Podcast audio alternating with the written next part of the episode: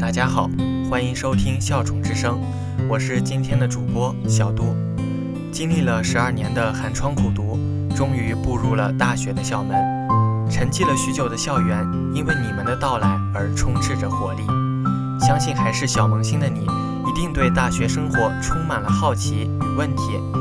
下面是我想对你们分享的一些建议，请收起被录取的喜悦。在新的学校，你的优秀需要重新再证明。你是去上学，不是搬家，所以不要带太多行李。学校没有为你准备大房子，有些暂时用不到的大件行李，可以等以后再邮寄。认真阅读录取通知书上的入学通知，按要求准备好各种证件、团员档案、学籍档案等等，记得多带一些一寸、两寸证件照。保存好学校的招办电话，还有院系的学生处电话，入学通知书或网上都可以查到。出发前，请电话咨询所在新生群确认，学校在火车站或汽车站是否有专人安排统一接待，尽量坐学校专车。启程前了解一下行程路线，经过的车站途中是否需要转车，要转几次车，转车时车票如何购买等等。不管学校是否接站，都要提前知道车站到学校有哪几种交通方式。开通微信支付、手机银行，办一张银行卡，大额现金别带在身上。一旦离家，微信支付、银行卡密码就是你的最高机密。学校在邮寄录取通知书的时候，还会寄给你一张银行卡，记得入学前带上身份证到银行柜台办理激活、修改密码。不要再让父母为你打包行李，知道自己应该带什么，应该做什么，东西放在哪里。飞机、高铁、硬座、长途大巴，选最方便、最快捷、最安全的出行方式，也要考虑经济实惠的出行方式。天气炎热，请准备一些防止晕车的药、风油精等。如果你要转车，不要让别人给你代买车票。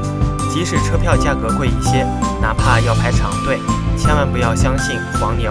记住，安全第一。下车时请注意，提前十五分钟清点好自己的行李，不要太早，也不要太晚。当你走出车站时，不建议乘坐热情主动邀请你的出租车或电动车。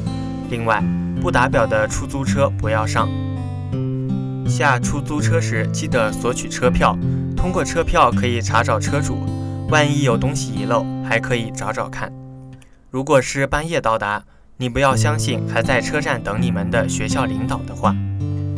车站外面有很多人举牌接学生，不要看到山西农业大学信息学院牌子就跟别人走，多留个心眼不是坏事。无论走到哪里，现在养成随身带身份证的习惯，记得带一些零钱在身上备用，不要把所有的现金都装在一个口袋里。也别老用眼睛瞟自己装现金的口袋。如果你带了个背包，你贵重的物品放在胸前的位置，这样安全一些。不反对让家人陪你报到，一个人去也值得提倡。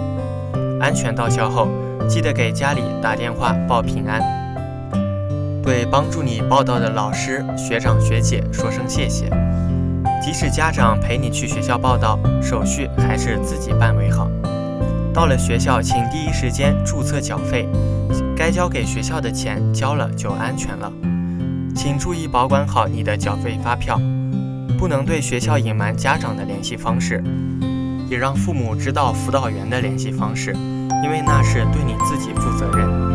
别急于给你自己和别人下定论，这无比重要。你所看到、听到的可能只是一面，为这个失去可能的朋友很不值。不要事事依靠别人。遇到来寝室上门推销的同学，不管你有多么动心，请不要立即做决定。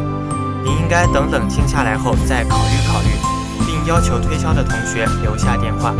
如果他们连真实电话都不愿意留，你还想买吗？